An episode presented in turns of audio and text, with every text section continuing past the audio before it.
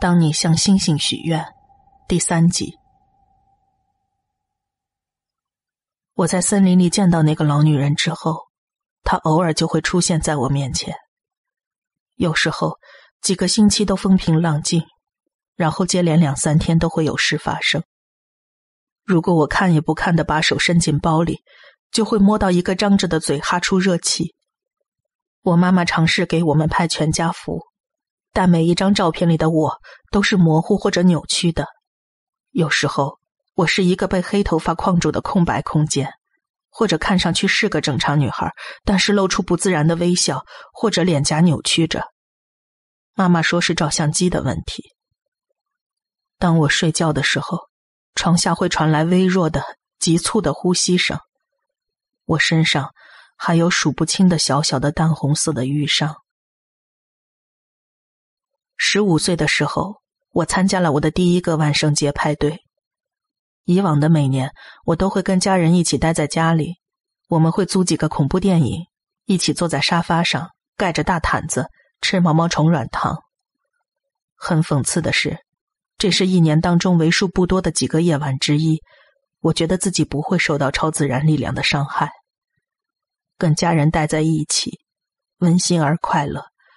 这些都能让人排除所有的烦恼。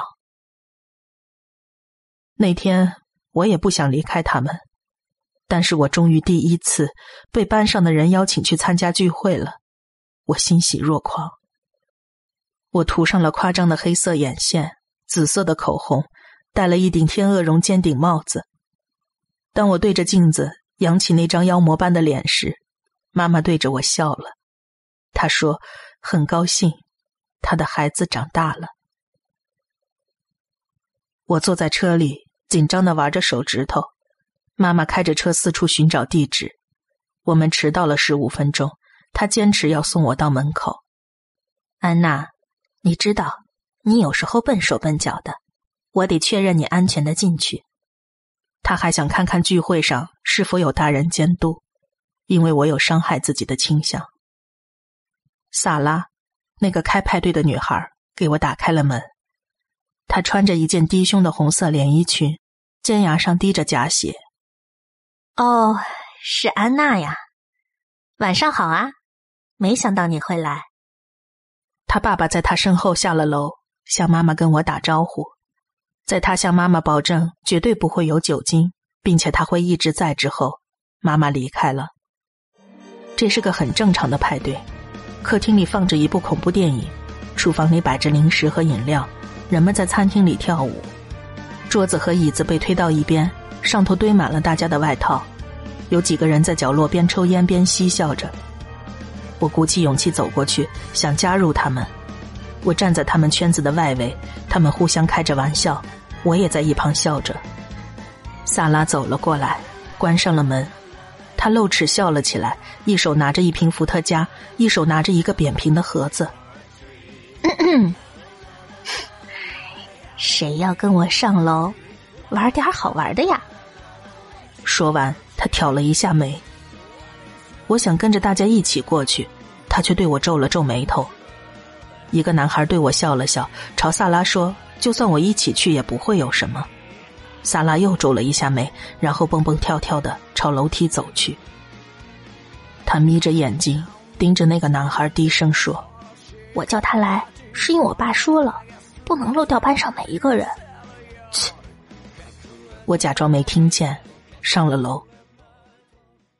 我们在他房间的地毯上围坐成一圈，传递着伏特加。尽管只有七个人，但是他迅速的空了。有人问萨拉盒子里是什么，他懒洋洋的咧嘴一笑，掏出一块占卜板。我起身想离开，但那个曾经为我挺身而出的男孩对我笑了笑，让我坐到他旁边。他告诉我，这只是个棋盘游戏，打发时间而已。我重新坐下，心砰砰直跳。萨拉拿出一架 DV，他说：“以后我们能拿出来看，看谁冲动时会犯蠢。”他小心翼翼的把 DV 放在衣柜顶上，这样他能照到整群人。大家围坐在板子周围。很快，每个人的手指都指向了指针。他们在我没有参与的情况下进行了第一次游戏，结果只得到了一些粗鄙的信息。男孩们指着指针，说着脏话，想让女孩们相信他们需要脱掉衣服。每个人都在笑，大家玩得很开心。有什么害处呢？我把手指也放到了指针上。氛围变了，温暖的空气涌了过来。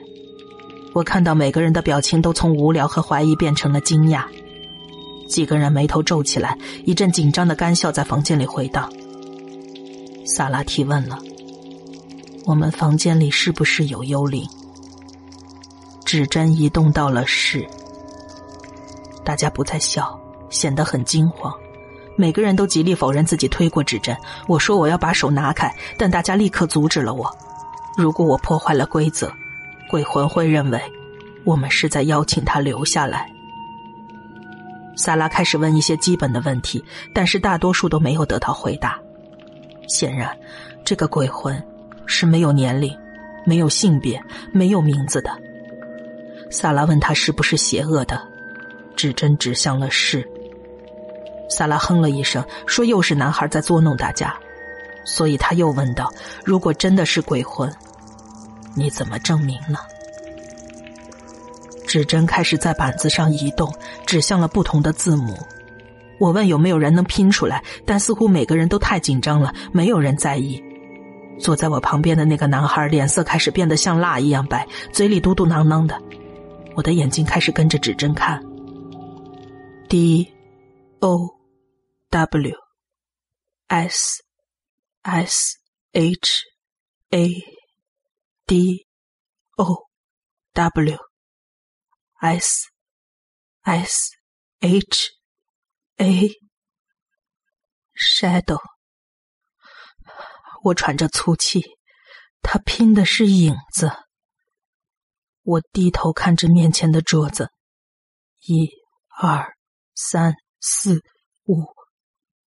六、七、八，而我们是七个人。这时，坐在我身旁的男孩呜咽了起来，其他人也注意到了，大家叽叽喳喳的吵着要离开，并问萨拉能不能松手。萨拉没有说话，我看向他。他的眼珠子回滚到了眼窝里，只露出白色的眼球，同时仰头大笑了起来。他身体前倾的同时闭上了双眼，我能看到他眼皮之下眼珠子开始飞快的转动，快得绝非人类可以办到。我意识到手里的指针开始飞快的移动，尽管他仍旧闭着眼。指针开始拼写：e r e i a m h e r e i a。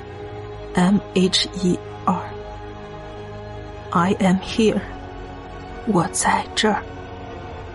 他移动的如此之快，以至于木板上开始出现划痕，露出浅红色的底衬。突然，一切都静了下来。萨拉毫无预兆的把头往后一仰，撞到了后边的墙上，瘫倒在桌子上。与此同时，停电了。我们被淹没在黑暗之中，所有人都尖叫起来。大家快速站起，摸索着朝门口冲去。我们听到萨拉的爸爸在楼下大喊：“应该是保险丝断了，很快可以修好。”我们听到萨拉的窗户慢慢的打开，然后砰的一声关上。我们听到床头柜上的玻璃杯碎裂的声音。我们听到彼此急促的呼吸声，而这种声音只会让我们更加恐惧。跑下楼之后，我们七个人坐在花园里，不停的抽烟，陷入了沉默。虽然我们跌跌撞撞逃到花园里，才五分钟就恢复了电力，但是我们不想冒险回房间去。在萨拉质疑那个鬼魂是否邪恶，指针指向了是，他归咎于男孩们之后，他什么都记不起来了。两个小时后，萨拉说：“我们应该在他爸爸发现之前把木板收好。”我记得我们把它拍了下来，但是我什么都没说。回到房间，大家都坐回到地毯上，看着萨拉收拾好木板和桌子。我悄悄的取下 DV，走到了厕所里。停电之前，似乎没有什么异常。视频里黑屏的时候，七个尖叫着的十几岁孩子争着要逃出房间。当灯重新亮起之后，一切静止了三十秒。慢慢的，指针开始移动。When you wish upon a star，当你对着星星许愿，它停在了木板中间。我快进，直到它再次移动。Make no difference who you are，你是何人，并没有区别。我犹豫了一下，心砰砰的跳着，我的手掌被汗水打湿了。再一次快进，直到它移动。Anything your heart desires，你内心。期望的一切。房间里胶片上的灯光忽明忽暗，我看到低微的视角在移动，一个针孔般细小的瞳孔盯着摄像头。镜头转移到了他的嘴上，他似笑非笑的张着嘴，露出了全部的牙齿。他舔了舔相机，镜头上留下一串串口水。他移开了，指针又一次动了。Will come to you，都会来到你身边。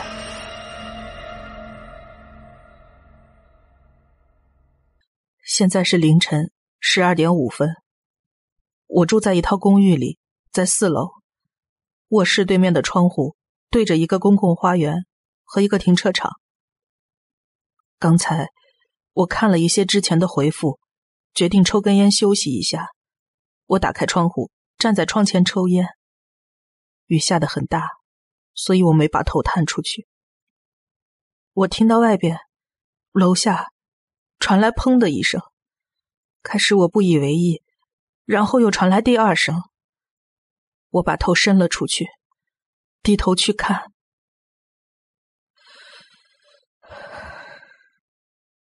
他贴在公寓的外墙上，淋着雨，紧紧的抓着我的窗台，一动不动。他湿漉漉的头发贴在脸上，他的脸也太瘦了。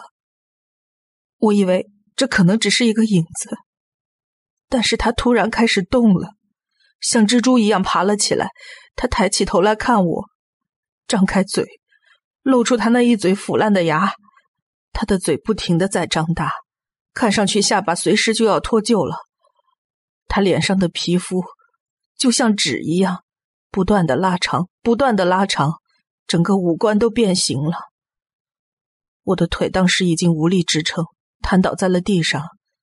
过了不知道多久，我努力站了起来，往外看，他已经不见了。我不知道他去了哪里，我还是很害怕。依旧不停的在发抖。